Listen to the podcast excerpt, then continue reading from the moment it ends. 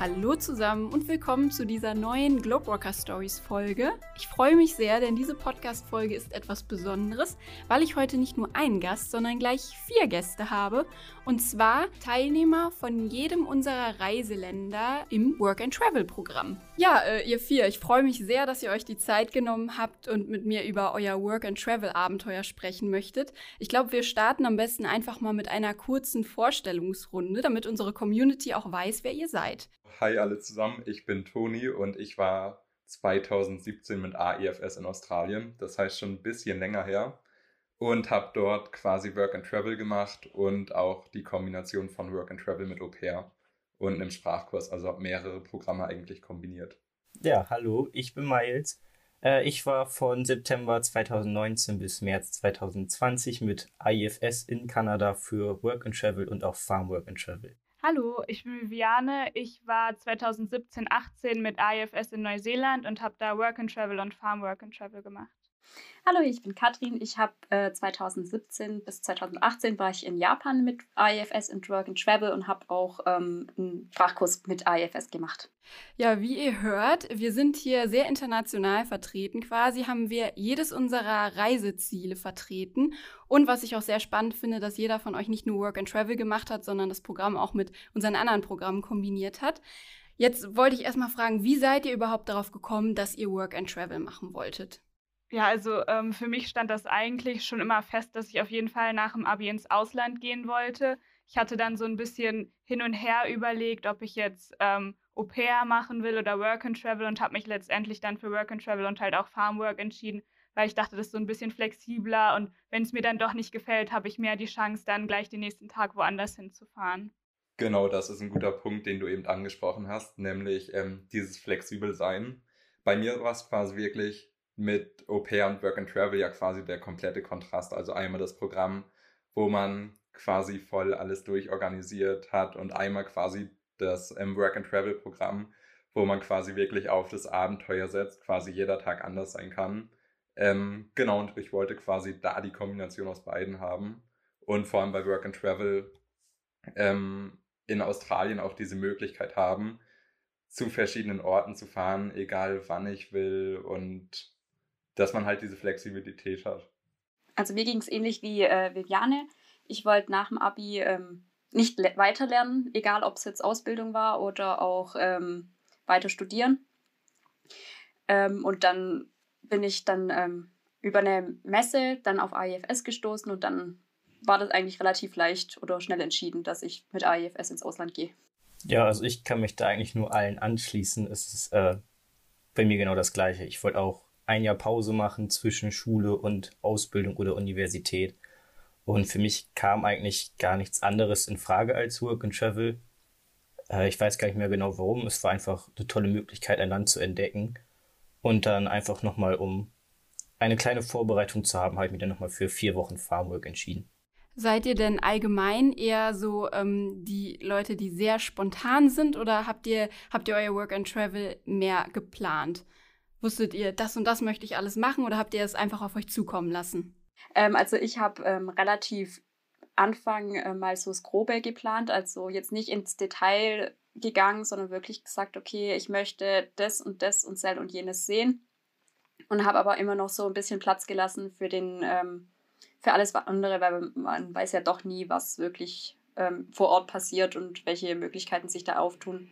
Deswegen, also so ein bisschen Grundgerüst gebaut und den Rest dann halt auf einen zukommen lassen. Ja, bei mir war das so ähnlich auch. Im Nachhinein würde ich sogar sagen, ich war spontaner, als ich es eigentlich von Anfang an gedacht hätte. Äh, aber ich glaube, davon lebt dann auch Work and Travel. Mein einziger Plan war es dann eigentlich nur so wirklich, dass ich in Vancouver lande und dann einmal rüber an die Ostküste reisen möchte und von da aus dann wieder zurückfliegen möchte. Äh, aber es hat sich alles anders ergeben und man hat einfach so zwischendurch Reisen gemacht, die eigentlich gar nicht so eingeplant waren. Genau so ähnlich war es bei mir auch. Das heißt, ähm, im Prinzip bin ich eigentlich relativ organisiert und möchte auch alles eigentlich so früh wie möglich planen. Aber irgendwie vor dem Auslandsaufenthalt war es eigentlich komplett das Gegenteil.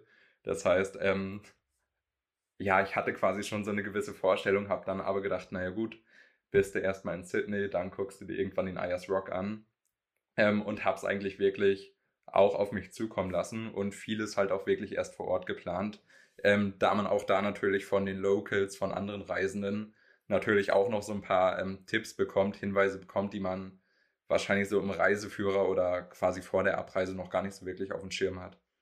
Ja, also bei mir war es, glaube ich, dann doch noch sehr spontan. Also ich glaube, ich habe mich auch ganz knapp mit IFS angemeldet gehabt. Irgendwie genau die drei Monate vor Ausreise hatte ich mich angemeldet und ich hatte auch vorher gar keinen groben Plan, so das will ich auf jeden Fall sehen oder so. Ich habe eigentlich dann einfach alles mitgenommen, was irgendwie mir über den Weg gelaufen ist und habe dann so immer im Reisen gemerkt, so, okay, jetzt fahre ich noch dahin und ich hatte halt dann irgendwann so im Laufe der Zeit gedacht, okay, beide Inseln wären ganz schön. Ich fahre zuerst hoch in den Norden von ähm, der Nordinsel von Neuseeland und mache zuerst die Nordinsel, fahre dann runter auf die Südinsel und mache dann irgendwie wieder meinen Weg zurück nach Auckland, um dann zurückzufliegen. Also fix war eigentlich nur mein Rückflug ähm, und sonst habe ich eigentlich die ganze Zeit immer nur so geguckt, was sich ergibt. Und was ich vor allem auch in Neuseeland dann gelernt hatte, war, egal wie viele Pläne ich mir mache, kurz vorher passiert eh alles anders und es tut sich eh eine neue Möglichkeit auf. Also bei mir war immer so, okay, einen Plan zu haben ist gut, darauf kann ich im Notfall zurückgreifen, aber eigentlich passiert er eh nie so.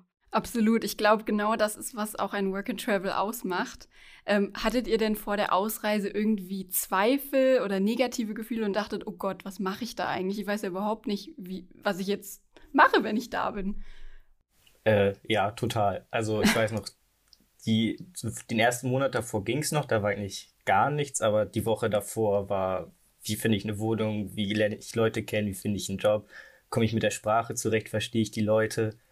Äh, und dann im Nachhinein hat sich ergeben, dass das alles unnötige Gedanken waren und auch die ersten Tage, dann war man eigentlich so überwältigt davon, äh, dass man jetzt da ist, dass man auch daran gar nicht mehr gedacht hat und am Ende lief das alles ganz automatisch. Genau, ich glaube, ganz häufig ist es auch so, dass es nicht die ähm, Ausreisenden sozusagen sind, die wirklich Panik schieben, sondern ganz häufig auch die Eltern, ähm, die dann quasi hinter einem stehen, hast du an das gedacht, hast du an das gedacht und was passiert, wenn das eintritt und so weiter. Ähm, ich persönlich hatte mir davor gar nicht so viele Gedanken gemacht, weil ähm, bei mir war es so, oder wahrscheinlich bei euch auch, dass man ja vorher auch schon wusste, mit wem man eigentlich ähm, ja, das Work-and-Travel-Abenteuer sozusagen startet. Das heißt, ähm, wer noch mit einem mitfliegt, so dass ich da halt wusste, okay, ähm, da sind halt auch zahlreiche andere Leute, die in der gleichen Situation sind und vieles wird sich halt ergeben. Hauptsache, man ist erstmal da. Aber ja, so diese klassische Mentalität der Eltern, die einen dann nochmal hektisch machen, ich glaube, das war so das größte Problem. Obwohl ich eigentlich, wie gesagt, ja, bei mir kam diese Zweifel dann auch erst irgendwie dadurch so ein bisschen, aber ist dann natürlich auch schnell wieder verflogen. Also mir ging es ähnlich auch wie Miles, ähm, gerade was sprachliche Kenntnisse anging, ähm, weil Japanisch doch etwas anders ist als Englisch und Deutsch oder die ganzen Sprachen, die man hier spricht. Ähm, aber ich habe dann relativ ähm, schnell auch, wie Toni gesagt hat, durch die Mitreisenden erfahren, dass nicht wirklich jeder Japanisch konnte. Also da waren wir alle in einem Topf und wir haben dann auch relativ schnell am Anfang gemerkt, wo wir, wo wir dann auch in Japan waren. Ähm, man kommt auch mit Englisch irgendwie durch. Also es gibt immer irgendjemanden, der einem helfen kann. Wie sind denn deine Japanischkenntnisse jetzt? also, wo ich in Japan war, tatsächlich relativ gut. Ich konnte ähm, ins Kino gehen ganz normal und äh, einkaufen. Also die, eigentlich das, was man hier auch in, auch in Deutschland machen konnte ähm, mittlerweile etwas eingerostet, aber ich versuche auch mit ähm, den Freunden, die ich dann in Japan kennengelernt habe, auch Japanern, ähm, irgendwie mein Japanisch doch auf dem Laufenden zu halten. Hatte denn irgendjemand von euch Bedenken, dass sein Englisch nicht ausreichen könnte? Also ich hatte jetzt nicht das Bedenken, dass mein Englisch allgemein nicht ausreicht, aber schon so in Jobinterviews, dass man da dann doch vielleicht Schwierigkeiten hat und dass das keinen guten Eindruck macht. Aber ich glaube, vor allem die Kanadier sind da super äh, entgegenkommt und nehmen das einem gar nicht krumm, wenn man sich da mal verspricht oder ein Wort nicht einfällt. Also das war dann doch kein Problem. Genau, also ich finde auch, das ist so ein ja beliebter Gedanke, den wir wahrscheinlich so haben. Oh Gott, die reißen uns sofort den Kopf ab, wenn wir irgendwie einen grammatikalischen Fehler haben. Aber es ist eigentlich genau das Gegenteil. Das heißt, die Leute sind eher total davon überrascht, wie gut wir eigentlich schon Englisch sprechen können und ähm, schätzen das halt auch, dass wir ihre Sprache sozusagen eigentlich schon so gut sprechen. Ähm, bei mir war es so, dass ich dann quasi trotzdem nochmal mit einem Sprachkurs angefangen hatte, ähm, was jetzt irgendwie aber nicht auf die Unsicherheiten zurückzuführen waren, sondern einfach nur, ähm, weil ich es dann für die Uni danach brauchte. Aber an sich sind die Leute da halt echt super offen und helfen einem. Und ja, da braucht man sich eigentlich gar nicht so viel Gedanken machen. Ja, ich sehe das ähnlich wie Toni. Also bei mir war das eigentlich auch so. Also ich hatte so ein bisschen Angst, weil ich halt, glaube, sechs Monate oder so halt dann auch keinen Englischunterricht mehr hatte und so. Hatte ich so ein bisschen Angst, dass ich es verlernt habe, dass es eingerostet ist. Aber als ich dann da war, so verständigen kann man sich immer irgendwie. Und ob man jetzt was richtig ausspricht oder nicht, meistens verbessern sie da, also wird man dann verbessert und mehr macht es dann auch nicht. Man lernt halt eigentlich dadurch viel mehr, was gerade wenn man verbessert wird oder einem nochmal gesagt wird, hier ne, im Englischen ist das eigentlich so mit der Grammatik und so. Also mir persönlich hat es geholfen. Mhm. Miles hat das eben äh, angesprochen, was ich interessant fand, dass bei, bei der Jobsuche hatte er dann vielleicht ein bisschen Bedenken. Ähm, und das ist halt ein guter Punkt. Wie, wie habt ihr eigentlich eure Jobs gefunden? Fandet ihr das schwierig oder seid ihr recht schnell in den ersten Job gekommen? Also ich habe meinen ersten Job durch, ähm, ja, durch so eine Webseite gefunden, die äh, in Deutschland ein bisschen verrufen ist. In Japan ist die äh, mega für Jobs. Da haben auch viele dann ähm, weiter, also man hat es so mehr oder weniger den anderen, den Neulingen mitgegeben, dass man da auf die Jobsuche gehen kann. Und vieles wird auch, wenn man im, im Sharehouse zum Beispiel jetzt gerade in der ersten Woche, wo man untergebracht wird, sind halt meistens ein bisschen, ich sag mal, die alten Hasen. Und ähm, die Neulinge werden dann so ein bisschen unter die Flügel genommen und das alles klappt und dann wird auch, denen auch gezeigt, wie alles läuft. Und die geben denen natürlich auch Tipps, was gerade Jobsuche be äh, betrifft. Manchmal, man geht ja auch wieder raus und möchte in einer anderen Stadt, in einer anderen Stadt arbeiten, wohnen oder was auch immer. Und dann wird natürlich die Stelle frei. Und meistens wird es dann halt wirklich so gemacht, ähm, dass die Stelle an, im Sharehouse weitergegeben wird. Also ähm, bei mir lief das ein bisschen anders. Ich hatte zuerst dann auch noch das Farm Placement von IFS gehabt und war dann da und habe dann da, ähm, ich durfte dann damit auf ein Familientreffen und dann haben die ganzen anderen Familienmitglieder alle gesagt, ach ja, komm doch auch bei uns vorbei und so. Und dann war ich bei denen auch noch ähm, bei zwei verschiedenen Familienmitgliedern auch noch mit auf der Farm und so und bin dadurch ein bisschen rumgekommen. Ähm, sonst habe ich viel das Woofing-Portal genutzt, um halt die Farmstays zu finden. Und im Endeffekt meinen einzigen bezahlten Job, den ich hatte, habe ich im schwarzen Brett am Supermarkt gefunden. Also da ist Neuseeland ziemlich vielfältig und im Notfall kann man immer noch mit seinem Lebenslauf einfach von Tür zu Tür gehen und fragen, ob man einen Job hat oder ob die einen Job für einen haben. Genau, das mit dem Woofing ist halt wirklich relativ beliebt und auch eine super coole Variante. Erklär doch mal kurz, das kennen viele ja nicht. Genau, also Woofing ähm, bedeutet quasi, dass man für Kost und Logis, zum Beispiel auf einer Farm oder auch bei Privatpersonen, ja, dass man dort arbeitet quasi und dafür im Gegenzug halt wirklich Unterkunft und Verpflegung bekommt. Ähm, da gibt es quasi so ein Portal. Mittlerweile ist, glaube ich, sogar schon eine App, als ich in Australien war. Obwohl es noch gar nicht so lange her ist, war es noch so ein Buch, womit man ähm, auch rumgereist ist. Genau, und da finden sich eigentlich immer auch Kontakte ähm, Leute, die quasi jemanden suchen. Zum Beispiel war es bei uns so in den Blue Mountains, dass da jemand war, ähm, der seinen Garten quasi einmal sozusagen umgestaltet haben wollte, ein ähm, paar Leute gesucht haben, gesucht hat und genau dann waren wir da einfach helfen und konnten im Gegenzug dann ein paar Nächte auch in den Blue Mountains sozusagen übernachten.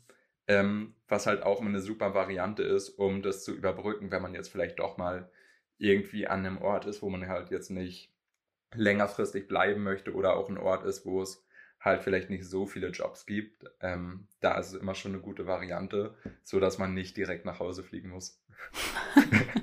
ja, also ich habe zwei Jobs in der gesamten Zeit plus meinen Farmaufenthalt, in dem ich beide tatsächlich über eine Empfehlung von Freunden bekommen, die ich da äh, kennengelernt habe.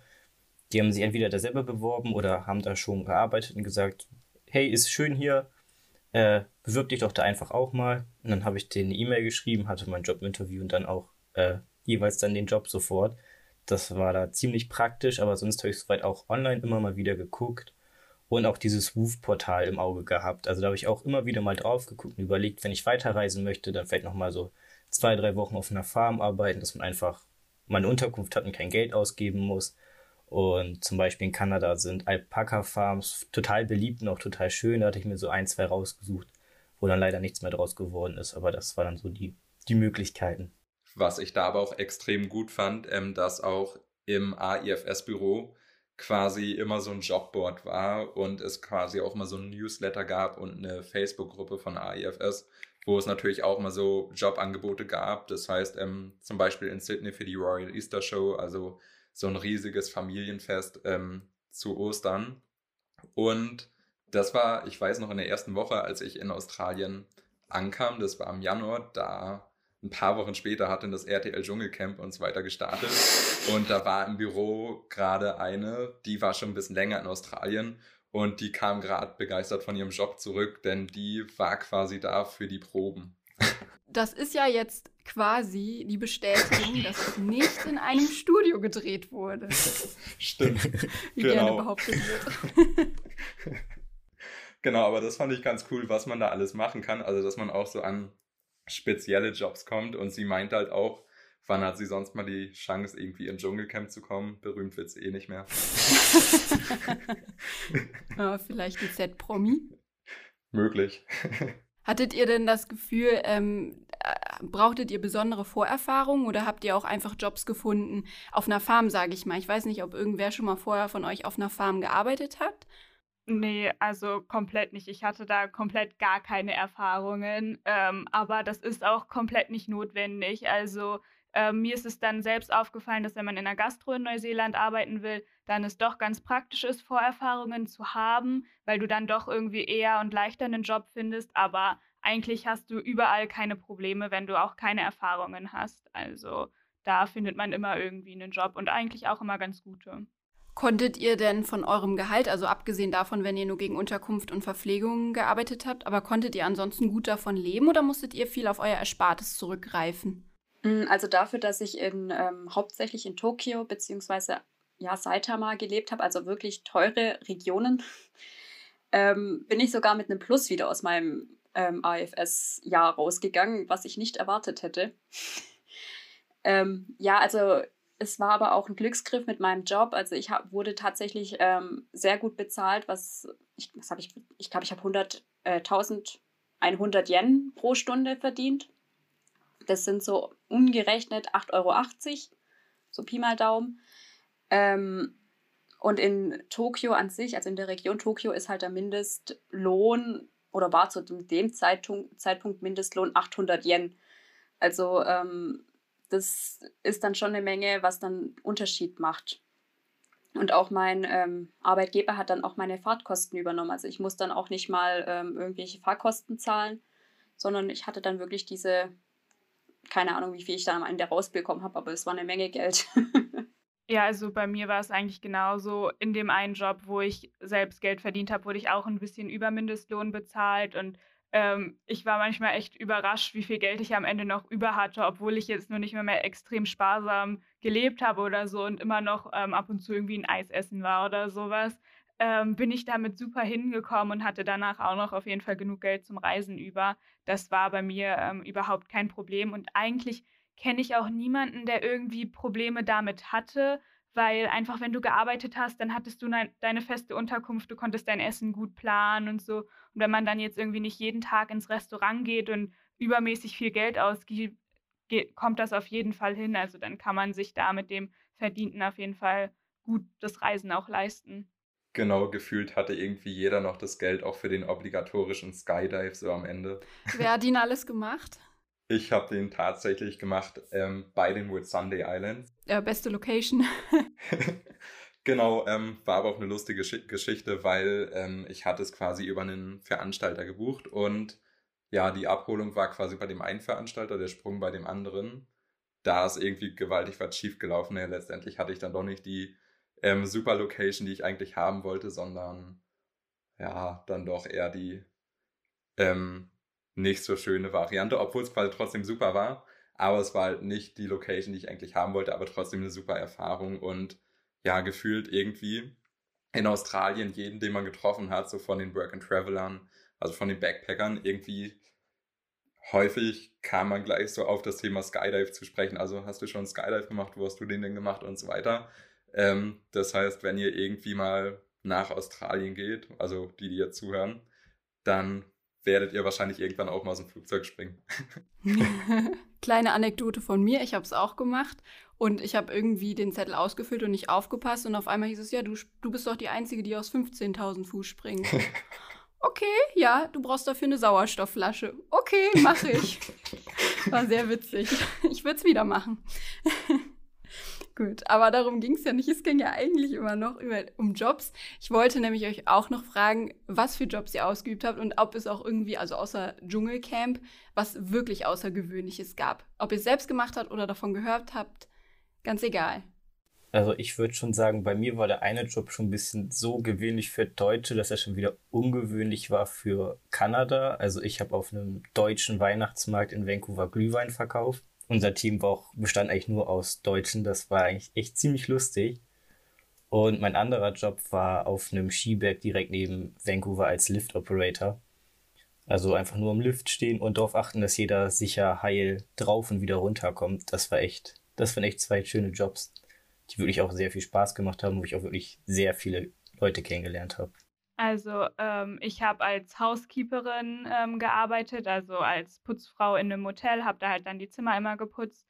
Und ähm, so wirklich irgendwas ganz Besonderes habe ich nicht mitbekommen. Also meine Freunde haben dann irgendwie teilweise im Supermarkt an der Kasse gearbeitet oder halt viel irgendwie dann auch auf ähm, Farm und haben Fruitpicking gemacht oder ähm, in den Weinbergen gearbeitet und da sich um die Wein, ähm, Weinreben gekümmert. Also eigentlich ist da in Neuseeland echt alles Mögliche dabei gewesen. Ähm, ich habe auch als ähm, Housekeeperin gearbeitet, wie Viviane. Ähm, und ich glaube, ja, viele haben auch bei uns im Sharehouse in der deutschen Bäckerei gearbeitet. Ähm, und was mein außergewöhnlichster Job war, war die, ähm, genau, ich musste eine Supermarktdurchsage auf Deutsch in Japan machen. Das war ähm, sehr witzig.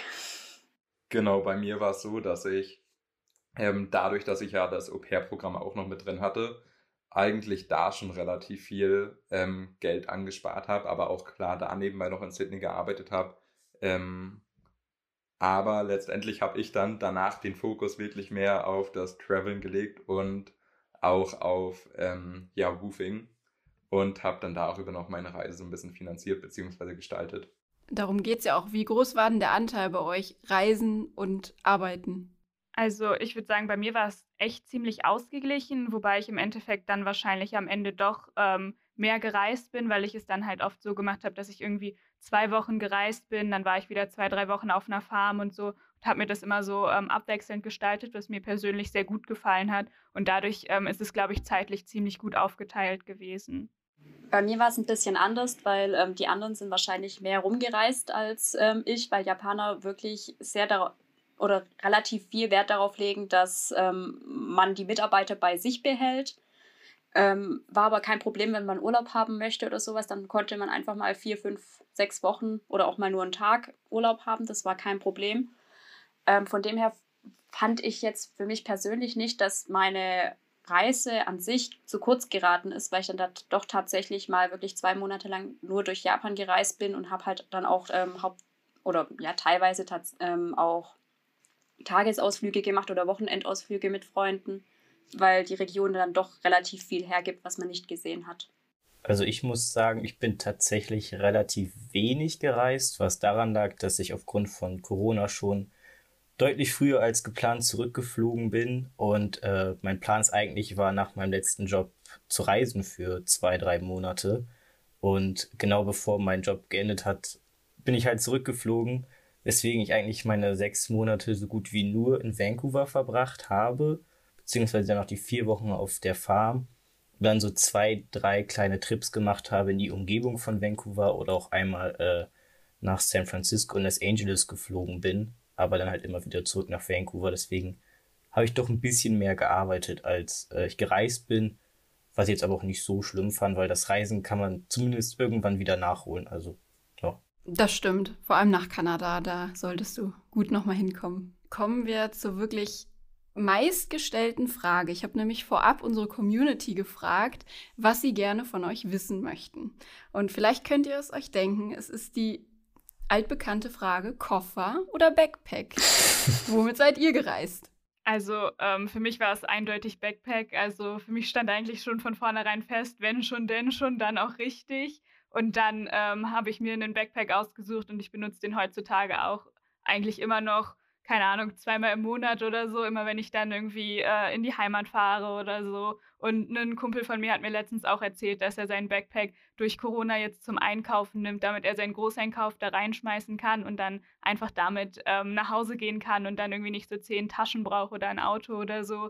Also ich bin auf jeden Fall Team Backpack. Punkt 1 für Backpack. Ja, also ich bin auch mit einem Backpack geflogen.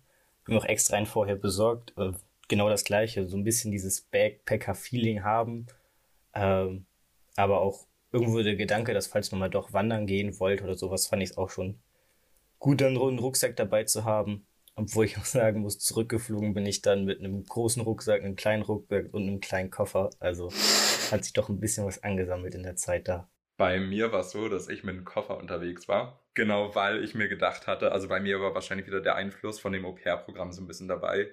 Aber generell auch beim Reisen habe ich mir gedacht, naja gut, ähm, wenn man jetzt mit einem Auto fährt oder ich bin halt auch die Ostküste zum Beispiel runtergereist mit einem Bus, ähm, das war halt auch super entspannt. Das heißt, ähm, ja, da kommt man auch mit dem Koffer super klar. Und ähm, ich fand es tatsächlich, also ich habe immer in den Hostelzimmern gesehen, die Leute, die mit dem Backpack gereist sind, die hatten quasi gefühlt immer das halbe Zimmer belagert, ähm, um an ihre untersten Sachen sozusagen zu kommen. Erstmal alles ausgepackt. Da fand ich halt einen Koffer irgendwie komfortabler. Aber ähm, ja, ich habe auf meiner Reise quasi auch immer viele Sachen bei der Gastfamilie, bei der Gastfamilie gelassen, beziehungsweise auch ähm, einmal im Büro von AIFS in Sydney. Also da hatte ich quasi auch ein paar Sachen zwischengeparkt sozusagen, damit man halt nicht ewig immer alles mitschleppen muss. Aber Koffer klappt auch ich hatte so ein, so ein teilweise Backpack, teilweise Koffer. Also das war wie so eine Tasche, die ich auch noch mit Rollen unten dran hatte. Das heißt, ich konnte die mir als Rucksack schnallen, ich konnte die mir äh, so als Tasche mehr oder weniger nehmen oder ich konnte sie halt wirklich wie so ein Trolley hinter mir herziehen. Ähm, war mega ich habe dann nur irgendwann mal zwischendurch wirklich gemerkt, okay, ähm, die Tasche wird langsam zu klein, um das ganze Zeug zu lagern und habe dann tatsächlich noch einen Koffer kaufen müssen. also ich bin dann auch mit äh, Koffer und diesem Trolley-Tasche-Rucksack-Ding äh, nach Hause geflogen. Wir konnten also immer noch keine Antwort auf diese Frage finden. Aber ich glaube, was jetzt feststeht, dass egal ähm, mit wie viel Gepäck man irgendwie hinfliegt, dass man immer mit mehr zurückkommt. ich glaube, das war bei allen von uns so. Absolut, deswegen immer weniger einpacken, als man denkt. Man benötigt wirklich nicht so viel. Hattet ihr Probleme beim Kofferpacken? Also ich hatte beim Hinfliegen keine Probleme, so wirklich. Also ich habe da wirklich relativ minimalistisch gedacht. beim Rückfliegen war dann doch schon ein großes Problem, weswegen es dann auch noch ein kleiner Koffer dazugekommen ist. Also da war ich auch ein bisschen überrascht, wie viel sich da angesammelt hat in der Zeit. Bei mir war es halt so, ich dadurch, dass ich wirklich dann über den Winter noch gegangen bin, musste natürlich im Sommer, wo ich geflogen bin, äh, Winterjacke her, äh, Wintersachen, auch Pulli, äh, Schuhe, alles Mögliche. Habe ich zwar nicht, also ich habe es dann tatsächlich so gemacht, ich habe dann äh, nur so eine leichte Jacke gekauft oder mir hier in Deutschland eine leichte Jacke zugelegt und habe gedacht, okay, das wird mir reichen. Ähm, nein. ich musste mir dann in Japan nochmal eine Jacke kaufen und habe mir in Japan auch neue Schuhe kaufen müssen, weil die zwischendurch dann, die Schuhe, die ich mitgenommen hatte, meine Winterstiefel, haben dann zwischendurch auch den Geist aufgegeben. Ähm, ja, also man muss wirklich schauen, auch in welchem Zeitraum man geht und wohin man reist. Ich glaube, das macht schon ganz viel aus, wie man den Koffer packen möchte.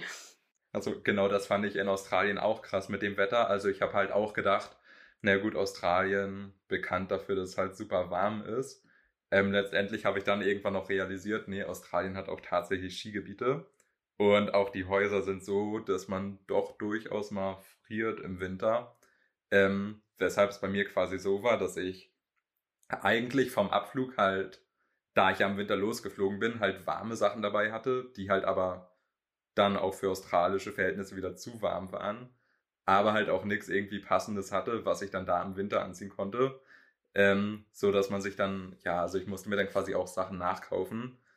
Aber prinzipiell Australien auch nicht immer nur so heiß, wie man sich das quasi vorstellt. Also ähm, ich muss sagen, ich hatte komplett gar keine Probleme mit dem Packen. Ich habe einfach nur viel zu viel eingepackt gehabt auf dem Hinflug. Ich hatte echt viel zu viele Oberteile mit, wo ich mir so dachte, okay, die Hälfte hätte es auch getan. Glücklicherweise ähm, auf der zweiten Farm, wo ich dann war, meinte dann der Farmbesitzer, hier hast du einen Karton, pack die Sachen, die du nicht mehr mit auf der Reise mitschleppen willst, ein und entweder kommst du zum Schluss vorbei oder wir schicken es dir hinterher. Und dann ähm, war ich am Ende nochmal da und habe die Klamotten dann wieder abgeholt und eingesteckt. Und ich war echt überrascht, wie viel unnötigen Kram ich mitgeschleppt hatte. Ähm, es war dann so, dass bei mir auf der Reise irgendwie der Backpack immer leerer und leichter geworden ist. Es sind dann natürlich auch Klamotten kaputt gegangen, aber ich habe mir auch wieder neue gekauft. Also so ganz erklären kann ich mir das auch nicht. Ich hatte zwischendurch auch eine dicke Decke nochmal gekauft gehabt, die ich drin hatte. Die war dann zwischendurch dann auch wieder raus und ähm, das ging irgendwie die ganze Zeit so hin und her und ich fand eigentlich zum Schluss, dass mein Backpack relativ leicht war. Und dann bin ich am Flughafen angekommen und mein Vater hat mich abgeholt und hebt, diesen Backpack hoch und guckt mich so an und meint so, hast du da Backsteine drin? Und ich so, nee, ich finde den eigentlich relativ leicht dafür, wie ich damit gestartet bin und so. Und dann dachte ich mir auch so, ja, dass viele Backpack tragen, ich glaube, ich habe Muskeln aufgebaut. So. Ähm, Vielleicht auch durch die Farmarbeit. Ja. Gibt es denn irgendeinen Gegenstand, der sich wirklich als absolut überbewertet herausgestellt hat und einen, den ihr unbedingt hättet gebrauchen können, den ihr aber nicht dabei hattet? Also den Gegenstand, den ich unbedingt gebraucht hätte, war eine Brotdose. Ich habe mir dann halt einfach in Neuseeland eine Brotdose gekauft. Ich weiß nicht, ich war dann in einer Gruppe unterwegs bzw. losgereist, wo keiner von uns irgendwie an eine Brotdose gedacht hat, wo ich mir auch so dachte im Nachhinein, du willst doch reisen und Wanderungen machen und so, wieso hast du keine Brotdose dabei? Ähm, aber richtig überbewertet, außer dass ich zu viel Klamotten mit hatte, war bei mir persönlich nichts. Ich hatte mir in der ersten Woche, wo ich da war, äh, tatsächlich einen Regenschirm gewünscht, weil ich hatte meinen zu Hause liegen lassen und ich kam richtig schön mitten in die Monsunzeit rein. Das heißt, es hat wirklich die erste Woche nur geregnet. ähm, aber da habe ich mir dann einfach wirklich ähm, einen Regenschirm dann einfach mal gekauft. Und dann war das auch wieder gegessen, das Thema. Ähm, aber mir ging es wie Viviane, ähm, abgesehen davon, dass vielleicht teilweise manche Klamotten ein bisschen überfällig waren oder die ich halt nicht gebraucht hätte, ähm, bereue ich jetzt nicht wirklich was mitgenommen zu haben. Genau, das war bei mir ähnlich. Ähm, prinzipiell, also ich wüsste jetzt nicht, worauf ich irgendwie hätte verzichten sollen oder können, außer halt ein paar weniger von, also ein paar weniger Klamotten von allem sozusagen. Ähm, und prinzipiell, was ich gebraucht hätte, da fällt mir auch nichts ein, aber mir kam eben wieder so eine Anekdote. Ähm, und zwar ähm, habe ich in Australien dann wirklich tatsächlich eine Didgeridoo gekauft gehabt. Und mein Koffer war dann viel zu klein und ich habe gerade, als wir darüber geredet hatten, jetzt über das Thema, gedacht, wie ich da noch den Koffer da einschweißen lassen habe in Folie und und und. So dass diese blöde Didgeridoo halt da, die oben rausgeguckt hat, dass es so aussieht, als wenn die Teil vom Koffer ist und so weiter. Genau, und dann letztendlich habe ich die dann bis Malaysia gebracht, bis Bali, ähm, weil ich da quasi zwischendurch dann über Ostern war und habe die da dann meinen Eltern, weil die da im Urlaub waren, ähm, übergeben und dann sind die mit der Didgeridoo wieder über Malaysia und und und ähm, bis nach Deutschland geflogen und ist immer noch ein Wunder, dass die irgendwie, keine Ahnung, die turbulente Reise halb aus dem Koffer raushängt, sozusagen überlebt hat. Aber typisch Souvenirs halt. Ja, das klassische Souvenir so. Kennt man. Man. ja, dann äh, kommen wir mal ein bisschen mehr zum besten Thema eines Work-and-Travel-Aufenthaltes, nämlich dem Thema Reisen. Ähm, ihr seid ja alle alleine gestartet. Ist es auch dabei geblieben oder seid ihr eine Zeit lang mit anderen Leuten unterwegs gewesen oder in einer Gruppe? Also ähm, ich bin, ich hatte vorher schon, bevor ich losgeflogen bin, von der Networking-Liste von IFS eine angeschrieben, die mit mir zusammen ausgereist ist und im gleichen Flieger saß und so. Und wir saßen dann auch zusammen. Dementsprechend bin ich halt, was das angeht, nicht komplett allein gestartet, was für mich persönlich auch sehr gut war, weil wir konnten uns die ganze Zeit unterhalten und so. Und das hat die Aufregung dann irgendwie doch so ein bisschen gedämpft. Und ich wusste irgendwie doch, da ist immer noch irgendwen, den ich im Notfall noch ansprechen kann, der eigentlich genau im gleichen Boot sitzt wie ich. Ähm, wir sind dann auch noch ein bisschen zusammen gereist. Äh, ich bin den größten Teil der Strecke eigentlich mit dem Straybus gereist. Das ist so ein Hop-on, Hop-off-Busunternehmen, wo eigentlich auch immer viele Backpacker mit unterwegs sind. Und dann äh, fahren die verschiedene Orte an und man kann dann überlegen, ob man da bleiben möchte für eine Nacht oder noch weiterfährt. Ähm, und die hatten auch immer so ein paar Special Stops, die sonst irgendwie keiner hatte. Das eine hieß irgendwie Blue Duck Station. Das war wirklich irgendwo im Nirgendwo einfach so eine größere Farm, wo man dann auch so ganz viele unterschiedliche Aktivitäten machen konnte. Irgendwie in einen Reitausflug oder so äh, Ton, Tauben schießen. Also da war dann alles Mögliche dabei. Und ähm, ich bin aber auch äh, eine Zeit lang mit Freunden im Auto unterwegs gewesen. Dann haben wir zusammen im Auto geschlafen. Ähm, und ich habe auch teilweise das Liniennetz ähm, der Busse in Neuseeland genutzt. Also eigentlich würde ich sagen, war komplett alles so mit dabei. Ja, also wie ich schon gesagt habe, ich war ja nicht so viel auf Reisen. Also ich ich habe so zwei kleine Trips gemacht. Äh, und da war ich beiden mit Freunden unterwegs. Beziehungsweise den ersten haben wir so einen kleinen Roadtrip auf so zwei Skiberge gemacht mit Freunden, die ich da auf dem Weihnachtsmarkt kennengelernt habe. Und dann hatte ich äh, ja noch die kleine Reise in die USA und das war dann ziemlich lustig. Dann hatte ich äh, eine Freundin getroffen, mit der ich Abitur zusammen in Deutschland gemacht habe. Ich wusste zwar, dass sie in Kanada ist, aber dann waren wir auch zum gleichen Zeitpunkt dann in Vancouver. Und hatte sie erzählt, dass sie dann mit ihren Eltern runter nach San Francisco fährt. Und dann kamen wir so auf die Idee, dass wir dann, oder dass ich dann dazu fliege ähm, für ein paar Tage. Und dann sind wir noch zusammen nach Los Angeles mit dem Bus von dort aus gefahren. Äh, und da ist sie weiter nach Costa Rica und ich wieder zurück nach Vancouver. Äh, es war auch so ein ganz lustiger Zufall, dass das einfach mal passiert. Mm, bei mir war es so, also dadurch, dass wir, dass ich hauptsächlich im Sharehouse gewohnt habe und viel auch vor Ort war, ähm, haben sich natürlich Grüppchen gebildet mit Freunden und alles und dann haben wir Tagesausflüge gemacht.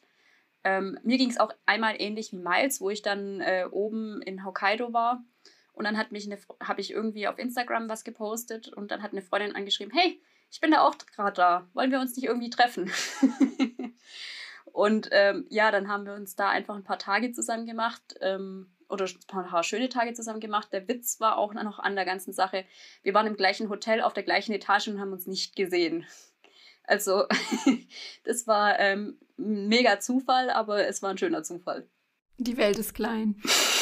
Genau, und ich ähm, muss auch sagen, dass man auf der Reise quasi irgendwie immer auch die gleichen Leute sieht. Das heißt, ähm, wenn man die Ostküste runterreist oder die Westküste hochreist oder andersrum, man sieht quasi immer die gleichen Leute. Das heißt, ähm, ich bin auch ein Stück mit dem Bus gereist, was halt ähm, ja eben schon beschrieben wurde, also quasi wie bei uns der Flixbus, ähm, den man da quasi als Hop-on, Hop-off-Bus nutzen kann.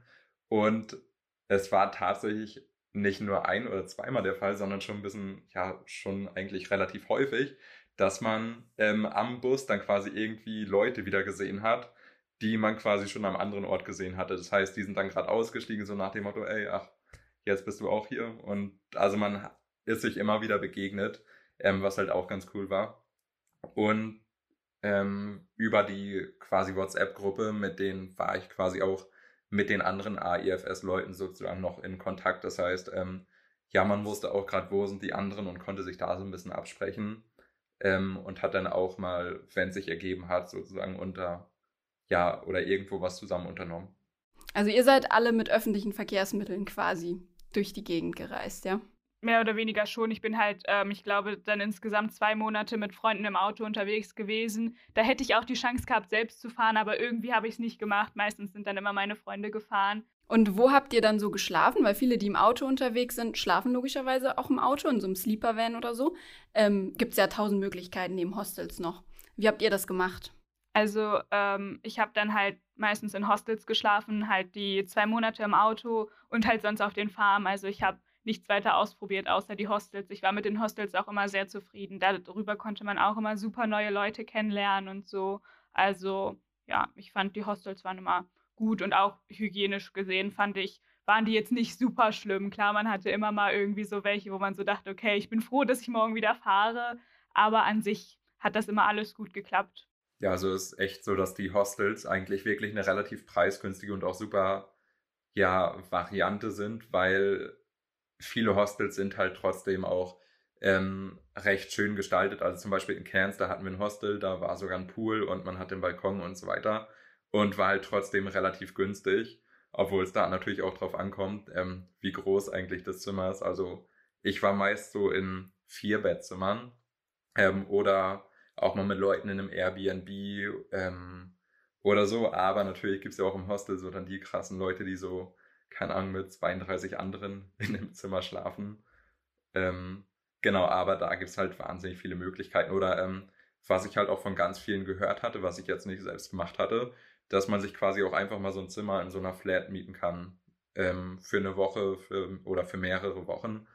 Also auch da ähm, gibt es wirklich auch ganz viele preisgünstige Alternativen oder wenn wir wieder auf das Roofing sozusagen zurückkommen, wo man ja halt auch dann wieder eine Unterkunft hat. Ja, also wenn ich auf Reisen war, habe ich auch immer im Hostels geschlafen, weil es dann wirklich einfach das kostengünstigste war, aber man auch wirklich immer Leute kennengelernt hat. Also da in der Küche konnte man immer jeden anquatschen, da ist auch jeder offen. Und aber in meiner Zeit in Vancouver habe ich mein erstes Zimmer in so einem Haus gefunden, wo dann auch andere internationale Studenten waren. Das habe ich über kijg.ca heißt die Seite, so das kanadische oder amerikanische eBay Kleinanzeigen gefunden. Und dann habe ich noch äh, ein Zimmer mit einer Freundin, die ich da kennengelernt hat, über Airbnb tatsächlich, wo man auch relativ kostengünstig äh, Long-Term-Stays buchen kann. Und auch wenn die Zeit abgelaufen war, hatte, konnte ich noch so einen kleinen Deal mit dem Vermieter aushandeln, dass ich dann doch noch ein bisschen länger bleiben konnte. Also das war dann auch kein Problem. Ähm, ich habe meistens tatsächlich ähm, in Sharehäu Sharehäusern gewohnt. Sei es jetzt, wo ich gearbeitet habe oder ähm, tatsächlich, wo ich auf Reisen war. Ähm, oder halt auch, wie die anderen jetzt schon gesagt haben, im Airbnb. Wobei ich ähm, das Sharehäuser tatsächlich bevorzuge, eben weil ähm, man Leute kennenlernt, die anders sind oder ja, anders im guten Sinne, sage ich jetzt mal so. ähm, ja, und einfach neue Freunde oder neue Kontakte knüpfen kann. Hattet ihr irgendwie ähm, Schwierigkeiten, Leute kennenzulernen oder wie und wo macht man das am besten? Am besten wahrscheinlich, wenn man im Hostel ist, wie ja eben schon gesagt wurde, in der Hostelküche. Ähm, da trifft man wirklich ähm, so viele unterschiedliche Leute aus ähm, den verschiedensten Ländern, was quasi ja auch das Coole daran ist, dass man halt nicht irgendwie nur auf ähm, andere Deutsche trifft, sondern auch da wirklich so eine kulturelle Vielfalt quasi erlebt, in Gespräch, ins Gespräch kommt, ähm, sich zusammen verabredet, was gemeinsam macht und so weiter. Also das ist quasi wahrscheinlich mal so der Hotspot, wenn man Leute sucht. Ja, da würde ich mich auf jeden Fall anschließen. Ich hatte auch eigentlich soweit keine Probleme, da Leute kennenzulernen. Also äh, vor allem Deutsche trifft man dann in Vancouver doch an jeder Ecke. Und ja, vor allem im Hostels, äh, weiß ich noch am Anfang, ähm, also natürlich lernt man mal erstmal die Leute kennen, mit denen man auch ausgereist ist. Mit denen macht man dann am Anfang relativ viel. Und auch am Ende macht man noch echt viel zusammen, wenn man dann doch mal wieder in der gleichen Stadt ist. Aber auch da haben wir dann Leute im Hostel kennengelernt, mit denen wir dann was zusammen gemacht haben. Oder auch in den Jobs habe ich extrem viele Leute kennengelernt, äh, mit denen ich immer noch Kontakt habe. Äh, aber wenn das Thema hatten, die Welt ist so klein, ich glaube, ich habe insgesamt sechs Leute aus meiner Heimatstadt getroffen, wovon ich drei vorher kannte äh, und von denen ich auch dann nicht wusste, dass sie in Kanada sind. Also das war dann irgendwie äh, auf Instagram was gepostet und ach, du bist auch in Vancouver, ja, dann lass mal treffen, obwohl wir uns seit fünf Jahren nicht mehr gesehen haben. Äh, das war schon echt ganz lustig. Ich kann mich den anderen nur anschließen. Ähm, klar, in der Sharehouse-Küche oder im Hostel. Ähm, wo ich auch noch ein paar Leute kennengelernt habe, war, wo wir dann abends immer in die ähm, ich, ne, Isakaya, was ist das, eine ne, ne Kneipe, ähm, auf Deutsch dann, äh, wo man dann wirklich auch ähm, die Japaner kennenlernt, also wie sie wirklich sind.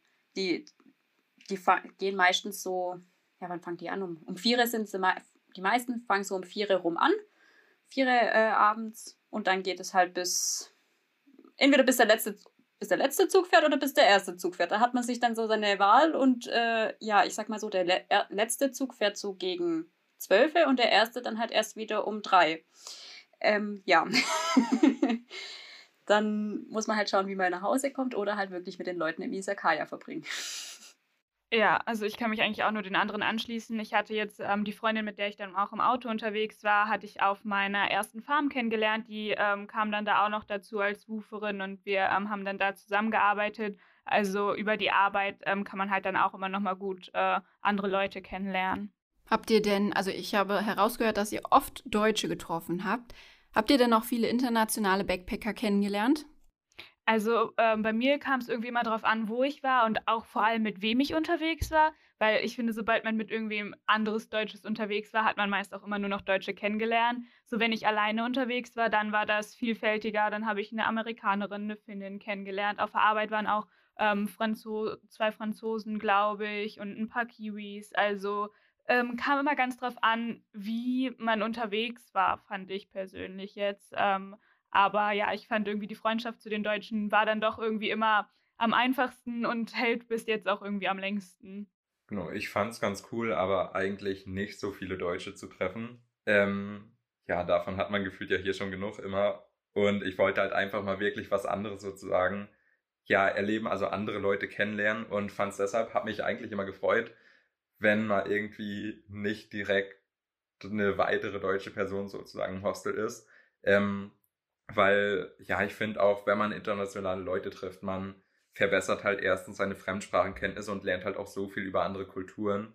Ähm, und zum Beispiel, also man trifft halt relativ viele Deutsche, aber was ich halt voll cool fand, dass wir auf den Whit Sundays, ähm, da sind wir quasi mit zum Katamaran gefahren, über, also ging drei Tage lang die Tour. Und da waren wir, glaube ich, auch nur ähm, zwei Deutsche und es waren quasi wirklich ähm, aus allen möglichen Erdteilen welche dabei, so dass man halt auch abends quasi dann auf dem Katamaran saß und sich so quasi ja über die verschiedensten Dinge unterhalten hat und quasi auch die verschiedensten Eindrücke der anderen sozusagen ähm, oder Sichtweisen der anderen quasi erfahren konnte, was ich da halt äh, mega cool fand, dass man halt ja wirklich so international Kontakte auch geknüpft hat, mit denen man oder mit denen ich auch jetzt quasi immer noch so in Kontakt bin ja, dem kann ich mich eigentlich nur voll und ganz anschließen. Ähm, Deutsche zu treffen war natürlich schön, um einfach mal wieder Deutsch zu sprechen. Ähm, auf der anderen Seite, ähm, wie auch schon gesagt wurde, ist es einfach was anderes, wenn man mit Ausländern oder ja, international sich unterhält, einfach um Fremdsprachenkenntnisse und auch um, äh, andere, um sich Themen einfach auszutauschen. Ich saß auch einmal abends drin in einem Sharehouse und hab, dann saßen wir zu, was war das, ein Japaner, ein Franzose, ich, und ich glaube ein Italiener. Und dann haben wir uns irgendwann mal über das Bildungssystem unterhalten und ich habe festgestellt, also Bildungssystem Deutschland auf Englisch kann ich nicht beschreiben, ist kritisch, aber sie haben alle irgendwie verstanden, dass das kompliziert ist in Deutschland und damit war ich happy. Würdet ihr denn sagen, man muss extrovertiert sein, wenn man einen Work-and-Travel-Aufenthalt macht? Oder ist es auch okay, wenn man eigentlich eher eine ruhigere Person ist, die auch alleine gut klarkommt ähm, und dass man es dann trotzdem schafft, sich zu öffnen? Also ich würde ganz klar sagen, dass das möglich ist. Gerade in Neuseeland, die Leute sind so nett und freundlich, kommen auch oft auf dich zu. Also gerade wenn es einem schwerfällt, auf andere zuzugehen, finde ich persönlich, war das jetzt nicht so das große Problem. Aber natürlich wächst man dann auch an seinen Herausforderungen und lernt dann vielleicht auch so ein bisschen einfach aus sich selbst rauszugehen. Aber ich würde jetzt nicht sagen, dass es daran scheitern sollte, dass man irgendwie introvertiert ist oder so. Ähm, es ist halt eigentlich auch schon ganz gut, wenn man weiß, okay, ich komme auch gut alleine klar und man kann auch seiner Zeit alleine irgendwie genießen, dann ist man nicht gleich irgendwie, wenn man doch mal alleine unterwegs ist, irgendwie aufgeschmissen oder so. Ja, da würde ich mich auf jeden Fall auch anschließen. Ähm, teilweise hilft es dann auch einem vielleicht auch doch mal so ein bisschen selbstständiger und auch mal was alleine machen zu wollen, dass man jetzt nicht zu sehr an andere Personen gebunden ist, äh, dass es da vielleicht doch auch mal so ein bisschen Streit gibt, wenn der eine das machen möchte und der andere das. Aber auch ähm, extrovertiert ist, macht es, glaube ich, schon ein bisschen einfacher, auch dann bei der Jobsuche, dass man da ein bisschen offener ist. Aber ich würde sagen, dass Menschen, die jetzt introvertiert sind, da jetzt auch keine besonders großen Probleme haben sollten. Haben denn die Leute zu Hause, als ihr wieder zurückgekehrt seid, gemerkt, dass ihr euch weiterentwickelt habt, also dass ihr euch irgendwie verändert habt? Äh, ja, würde ich auf jeden Fall sagen. Ich weiß noch, als ich wieder zurück nach Hause gekommen bin, wir am Essentisch saßen, ähm, und hat mein älterer Bruder dann irgendwann mal gesagt, puh, man merkt, dass du schon mal ausgezogen bist und es wird Zeit, dass du wieder ausziehst. Äh, also irgendwie wird man doch schon sehr selbstständig und will dann, danach auch weiter selbstständig leben. Also das hat sich schon ein bisschen bemerkbar gemacht. Genau, man wird halt definitiv ähm, selbstständiger und sammelt halt auch so viele Erfahrungen, von denen man quasi immer erzählen kann, was halt dann ja andere sozusagen nicht können und ja, ich denke mir quasi mal, ich bin halt ähm, zwei Wochen, nachdem ich dann zurückkam aus Australien, auch direkt ins ähm, Studium gestolpert sozusagen. Und ja, wenn ich jetzt so überlege, andere, die quasi mit mir Abi gemacht haben, die sind quasi noch nicht mal jetzt so weit im Studium, weil sie quasi das Studium abgebrochen hatten oder nicht wussten, was sie machen sollten und so weiter.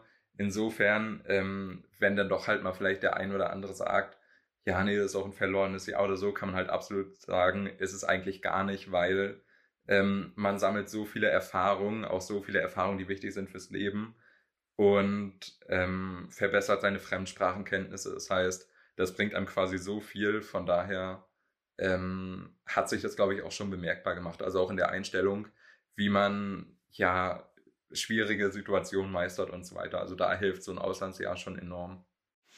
Dem, kann ich eigentlich nur zustimmen, was ähm, jetzt die anderen beiden auch schon gesagt haben. Ich habe auch selber gemerkt, also für mich war das Auslandsjahr mehr oder weniger so ein Ausschlagpunkt, ob ich jetzt äh, wirklich das studieren möchte, was ich mir vorgestellt habe oder doch lieber was anderes mache.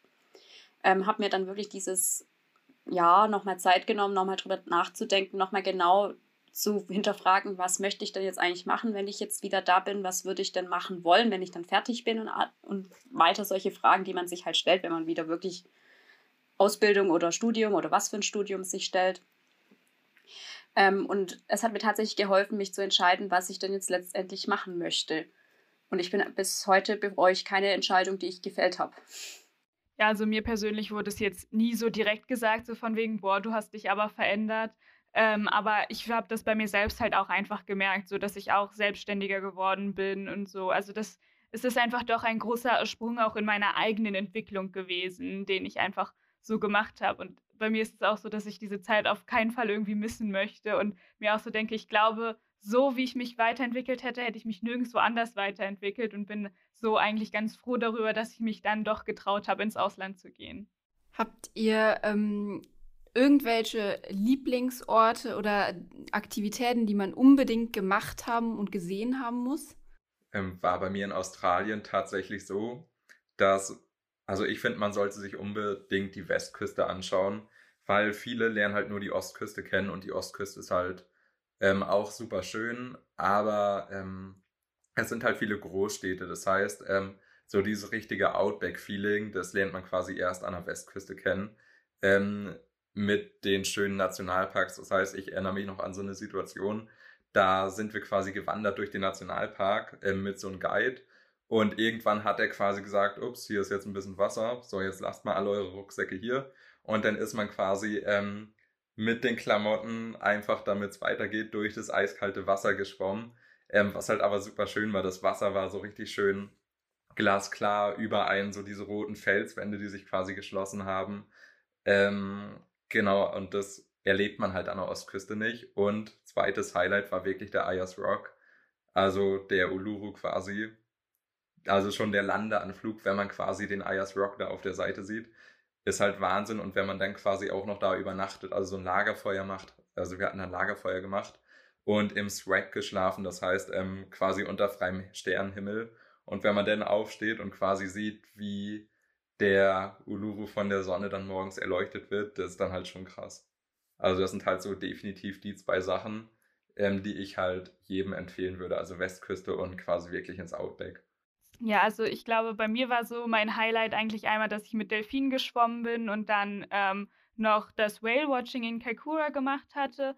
Aber sonst so ähm, fand ich es auch mega cool. Ganz am Anfang bin ich mit einer Freundin hinter einen Wasserfall geklettert. Ähm, das war auch einfach so, was das machen auch nicht alle. Irgendwie es war auch noch so ein bisschen so was Besonderes und ähm, war auf jeden Fall auch ein Abenteuer, da hinzukommen, weil es gab eine Stelle, da musste man irgendwie so mit dem Po rüberrutschen und ganz viele rutschen da ab. Und bei uns war das Wetter jetzt nicht ganz so warm, dass wir beide so waren, okay, lass uns bitte jetzt nicht reinplumpsen, das wäre echt doof und ein bisschen sehr kalt, aber es hat zum Glück alles geklappt. Und dann, als wir dahinter waren, waren wir auch echt erstaunt, was für eine große Höhle da war und haben uns da dann doch ähm, sehr dran erfreut. Äh, ja, und sonst ist eigentlich Neuseeland, würde ich sagen, fast jede Ecke irgendwie schön. Und ja, man sollte vielleicht nicht versuchen, immer nur in den Städten rumzuhängen, sondern auch so ein bisschen außerhalb was zu sehen. Ja, bei mir war, ich glaube, was man unbedingt machen muss, ähm, sind einmal die Onsen besuchen, also diese heißen Quellen, die es in Japan überall gibt. Da gibt es ganz verschiedene das, das ist einfach, einfach mal ein Erlebnis, wirklich die japanische Kultur kennenzulernen. Ähm, und was man auch unbedingt machen sollte, wäre ein Matsuri, also so, so ein Festival. Ich war auf verschiedenen, also es gibt, je nachdem in welcher Jahreszeit, so das, äh, äh, wie heißt Yuki Matsuri. Also das ist dann so ein Schneefestival mit Schneeskulpturen, Eisskulpturen, wo dann Eislaternen auf einem Fluss entlang fließen. Das ist einfach nur mega schön anzusehen. Oder äh, wirklich im Sommer dann mit den ähm, ganzen Ständchen und Feuerwerken und alles Mögliche gibt es da auch zu sehen. Also das sind eigentlich zwei Sachen, die man wirklich sehen sollte, beziehungsweise machen sollte, meiner Meinung nach, wenn man nach Japan geht. Also für Kanada habe ich jetzt auch nicht so wirklich eine besondere Sache. Ich glaube, in Kanada gibt es sehr viele Sachen, die man sehen muss. Eine Sache, die ich leider selber nicht gesehen habe, sind auf jeden Fall die Rocky Mountains, die ich aber als kleines Kind gesehen habe. Äh, die sind schon echt atemberaubend, was das für Gebirgsketten sind. Auch so würde ich sonst sagen Skifahren. Also wenn man sowieso in Wintersport interessiert ist, ist Skifahren, Snowboarden auf kanadischen Bergen echt ein Riesen-Highlight. Oder auch in Vancouver, die haben drei kleine Skiberge, beziehungsweise im Sommer kann man da auch so hochwandern. Und da hat man dann vor allem abends, wenn der Sonnenuntergang ist, einen atemberaubenden Blick über Vancouver auf den Pazifik, was wirklich äh, eine super, super schöne Aussicht war. Gibt es denn irgendwas, was wirklich typisch für euer Reiseland ist? Ähm, also Australien, Neuseeland, Kanada oder Japan, was ihr, ähm, ja, was man unbedingt vorher wissen sollte, bevor man dorthin reist? Ähm, also spontan fällt mir jetzt nur ein, dass sie so ein paar andere Begriffe haben. Flipflops heißen da zum Beispiel Jandals oder ähm, so das Badezeug jetzt irgendwie Bikini oder so heißen Tongs. Also es sind halt einfach so ein bisschen unterschiedliche Begriffe. Und sonst fällt mir nur noch so das Standardessen ein, irgendwie so Hokey Pokey Eis. Das sind dann, ist dann so ganz normales Eis mit so ähm, kleinen ähm, Honigstücken drin. Also es ist mit Honig und dann so kleinen ähm, Knusperkugeln so irgendwie drin. Und ähm, Tim Tams war für mich irgendwie auch so ein Must-Do. Und ähm, ja, ich glaube, das sind jetzt so sonst schon so die Besonderheiten, die mir ähm, so einfallen. Also so krasse Besonderheiten gibt es da in Kanada eigentlich gar nicht. Die sind da äh, relativ normal, sage ich jetzt mal. Aber die freundliche Art, die man schon so hört, die stimmt auch, wenn nicht sogar noch mehr. Also das ist da wirklich echt sehr stark.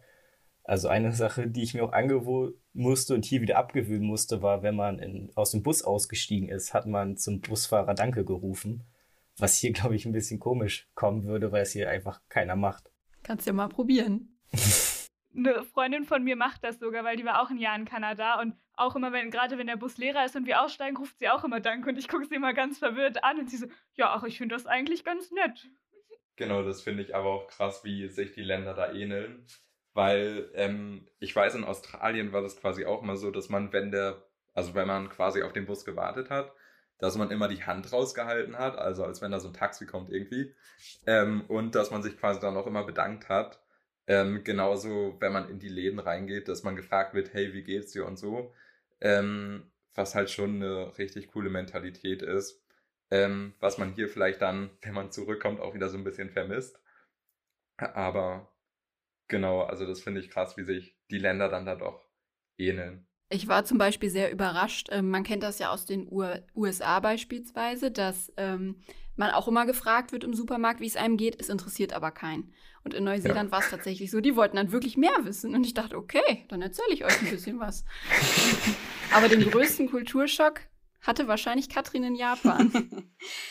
ich weiß jetzt nicht, wie es den anderen geht, aber ich denke schon, also äh, Japan ist halt tatsächlich komplett anders, je nachdem auch in welchem Stadtviertel man im Moment ist. Ähm, ich glaube, das, das meiste, was jeder kennt, ist Akihabara mit den äh, schrillen Geräuschen und grellen Neonleuchten und dann alles Mögliche, was da einen auf einen zukommt mit Anime, Manga, PC und alles weitere. Und dann im nächsten Viertel, wenn man weiterläuft, ist man auf einmal in einem Wohngebiet, wo eigentlich nur noch Stille herrscht.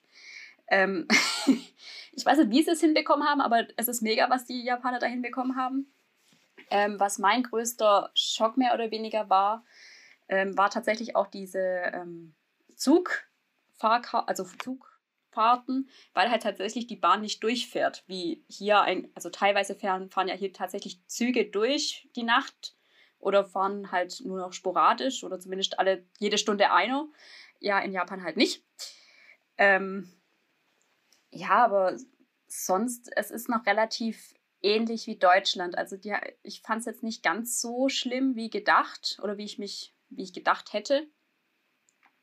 Ähm, ja, das Einzige, was vielleicht noch wirklich drauf oder was noch ist, ähm, dass die Japaner nicht ein bisschen abschreckend davon sind, dass man ähm, ausländisch ist. Also die möchten, sie können zwar Englisch, ähm, ja, aber ich glaube, deren ihr Englisch ist ungefähr so vom Level her wie ein Grundschulenglisch. Also sie, die lernen anders Englisch als wir. Ähm, deswegen können sie es auch nicht so wirklich aussprechen, aber man findet immer irgendjemanden und wenn man sich mit Händen und Füßen auseinandersetzt, das funktioniert auch, das habe ich auch schon hinbekommen. Ähm, und auch gerade, was die anderen gemeint haben, dass man im Supermarkt angesprochen wird oder sowas, das ähm, kommt selten vor. Abgesehen, man möchte Klamotten kaufen, dann äh, kann das sein, dass auf einmal drei Verkäuferinnen ein, um einen rumstehen und fragen, äh, was man denn eigentlich gern möchte, wo ich dann auch leicht überfordert bin, aber äh, man fun es funktioniert irgendwie. Gab es bei irgendwem von euch denn so einen richtigen Fail, wo ihr gedacht habt, oh je, was habe ich hier eigentlich gerade gemacht? ich glaube, das war mal bei mir in der ersten Woche. Da habe ich mich mit einem äh, Kumpel getroffen und wir sind in, in einen Café gegangen und haben uns außen hingesetzt. Ähm, und auf einmal kam das, also kam Wasser von oben. Und aber um uns rum schien die Sonne, es waren, glaube ich, 35, 30 Grad.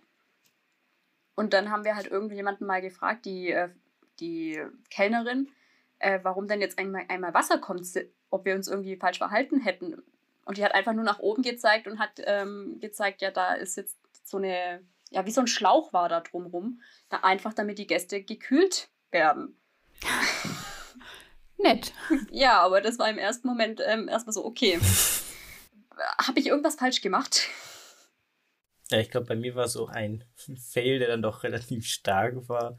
Äh, als wir auf der Farm waren, sollten wir die Hecke schneiden und dafür haben wir so ein Brett zwischen zwei Leitern gespannt dann hatten wir die Leitern irgendwann ein bisschen zu weit auseinander, so dass das Brett unter mir durchgebrochen ist und ich mir äh, die Bänder überdehnt habe und dann auch am nächsten Tag nochmal im Krankenhaus war. Äh, am Ende nicht alles so schlimm, aber ist eine Erfahrung, auf die ich gern hätte verzichten können. Wie sind denn so kanadische Krankenhäuser?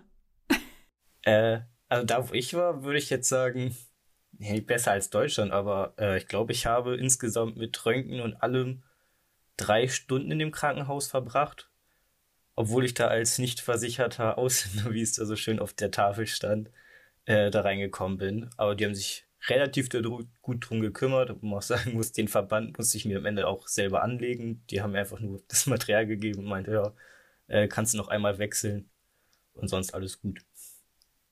Nö, nicht wirklich. Also ich weiß nicht, ob man es als Fail bezeichnen kann, aber ich bin den einen Morgen irgendwie aufgewacht und habe in den Spiegel geguckt und dachte mir so, irgendwie sieht dein Gesicht anders aus als sonst. Und irgendwie war dann hier so an der Nase, oben an der Nasenwurzel, so zur Augenbraue hin, das so ein bisschen angeschwollen. Und ich war so, hm, merkwürdig. Irgendwann fängt es an zu jucken und ich merke, dass ich da irgendwie einen Moskitostich habe und mein halbes Auge ist irgendwie angeschwollen und ich höre so, super. Aber es war zum Glück irgendwie nicht weiter schlimm und war dann nach fünf Tagen auch wieder weg. Aber ich war dann auch so, toll, Fotos kann ich jetzt auch nicht von mir machen. Ähm, aber das war, glaube ich, so das Einzige, was mir dahingehend so passiert ist. Vielleicht hatte ich auch die berühmt-berüchtigte Sandfly am Auge erwischt. Ja, aber am Auge im Bett, das, das Bett war eigentlich relativ hoch. Also glaube ich eigentlich nicht, aber ja, könnte tendenziell auch sein. Ähm, bei mir war es so, dass ich in Brisbane war und da quasi meine, also da war ich so schusselig und habe mein Handy liegen lassen, äh, mitten vor diesem Brisbane-Sign. Also da gibt es so ein Schild, da fotografieren sich alle da hatte ich mein Handy verloren und hab's quasi auch erst, ja, relativ, also ich war danach dann schon im Supermarkt einkaufen und so weiter und hab's dann erst mitbekommen und ähm, hab damit, ja, hab dann gemerkt, oh, mein Handy ist weg, ähm, bin den Weg zurückgelaufen und was ich da quasi wieder so cool fand, da saß dann wirklich ähm, eine Australierin mit meinem Handy und hat gewartet in der Hoffnung, dass ich irgendwann zurückkomme. Ähm, wo ich mal halt auch so, also da war ich ihr dann auch übelst dankbar, weil man hat ja dann doch mit dem Handy auch so viele Fotos gemacht und ich dachte, scheiße, jetzt sind alle Erinnerungen weg. Ähm, und da war ich dann halt so überglücklich, also dass sie halt wirklich da gewartet hat. Ähm, keine Ahnung, wie lange schon, aber dass sie da halt saß wirklich ähm, und dann auf mich gewartet hatte und ich es dann halt doch noch relativ schnell mitbekommen hatte. Ähm, gibt es irgendwas, was ihr zukünftigen Work-and-Travelern mit auf den Weg geben würdet? zum Beispiel eben solche Fails, völlig egal. Letztendlich äh, bringt es einen auch nur weiter, wenn man irgendwelche Schwierigkeiten übersteht. Was hättet ihr sonst, was ihr denen sagen könntet? Also bei mir wäre es auf jeden Fall einfach, seid offen, nehmt irgendwie alles mit, was euch in den Weg kommt und am besten so wirklich gefühlt nicht Nein sagen, sondern einfach alles mitmachen, was man irgendwie nur erleben kann, weil diese Zeit kommt echt nur einmal im Leben. Und dann ist es doch irgendwie gut, so viele Erfahrungen wie möglich zu machen und sich jetzt irgendwie nicht nur auf seinem Zimmer einzuschließen. Klar sind solche Tage auch okay und man hat auch mal schlechte Laune, aber meistens lenken dann irgendwelche coolen Aktionen einen doch wieder ab und wenn es irgendwie nur ein Spaziergang draußen ist oder so. Also da würde ich einfach sagen, offen sein und dann passt das schon.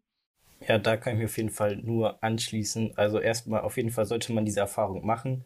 Äh, das war wirklich die schönste Zeit meines Lebens und auch während, während man da ist, einfach jeden Tag nutzen. Also ich hatte auch keinen Tag, wo ich nichts gemacht habe. Ich bin jeden Tag zumindest rausgegangen, Spaziergang gemacht, irgendwas machen, offen gegenüber anderen Menschen sein, äh, sich aber auch bewusst sein, dass vielleicht nicht alles zu 100% glatt läuft, aber alle Probleme auch lösbar sind irgendwie und man da äh, von zu Hause auch, auch genug Unterstützung bekommt und dass das dann alles seinen Weg gehen wird. Ja, das würde ich jetzt auch so unterschreiben und auch ähm, gerade mit offen sein, auch neue Leute kennenlernen. Die Freunde, die man da trifft, die hat man ein Leben lang, vor allem weil es halt auch wirklich um die gleichen Interessen geht. Also gerade ähm, dadurch, dass ich in Japan war, nicht viele gehen nach Japan einfach nur, weil Japan schön ist, sondern wirklich, weil sie sich für das Land interessieren. Und die Freunde, die ich da gefunden habe, die habe ich jetzt noch. Die, mit denen halte ich jetzt noch Kontakt. Die, mit der einen Freundin treffe ich mich sogar jährlich. Äh, mit der anderen so alle zwei Jahre. Das funktioniert trotzdem irgendwie, auch wenn man wieder in Deutschland ist. Genau, und prinzipiell kann man, glaube ich, sagen, wenn man so den Gedanken hat, ich möchte ins Ausland oder wenn man sich darüber informiert oder wahrscheinlich auch gerade den Podcast hört, dass man es halt dann auch irgendwie einfach machen sollte, weil ähm, ja, der Gedanke schlummert dann ja irgendwie schon in einem und dann sollte man es auch einfach durchziehen, weil ich glaube, wenn man es dann nicht macht, dann wird man es sonst irgendwann bereuen. Allerletzte Frage. Würdet ihr es nochmal machen? Und wenn ja, in welches Land würdet ihr gehen? Denn man kann ja das Working Holiday Visum leider nur einmal für jedes Land beantragen. Ja, also ich muss sagen, dass ich sogar überlegt habe, nach meinem Bachelor für ein Jahr nach Kanada oder so zu gehen, weil an sich habe ich nicht ganz so große Lust, nochmal so eine weite Flugstrecke auf mich zu nehmen. Aber Kanada ist ja nicht ganz so weit weg und eigentlich hätte ich schon Lust, nochmal so ein bisschen so eine andere Form der Freiheit zu erleben und da nochmal so ein bisschen mich auszuprobieren und einfach mal so gucken, was einem über den Weg läuft. Ja, also wenn ich es könnte, würde ich es auf jeden Fall nochmal in Kanada machen, auch einfach, weil ich viel zu wenig gesehen habe durch Corona und es wirklich ein super vielseitiges Land ist. Aber müsste ich mich jetzt für ein anderes Land entscheiden, würde ich, glaube ich, Neuseeland nehmen weil es auch so sehr vielfältig ist und weil es halt noch ein bisschen wärmer ist als Kanada.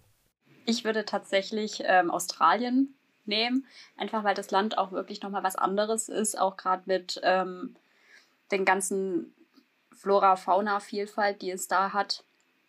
Aber ich würde es wieder machen. Immer wieder.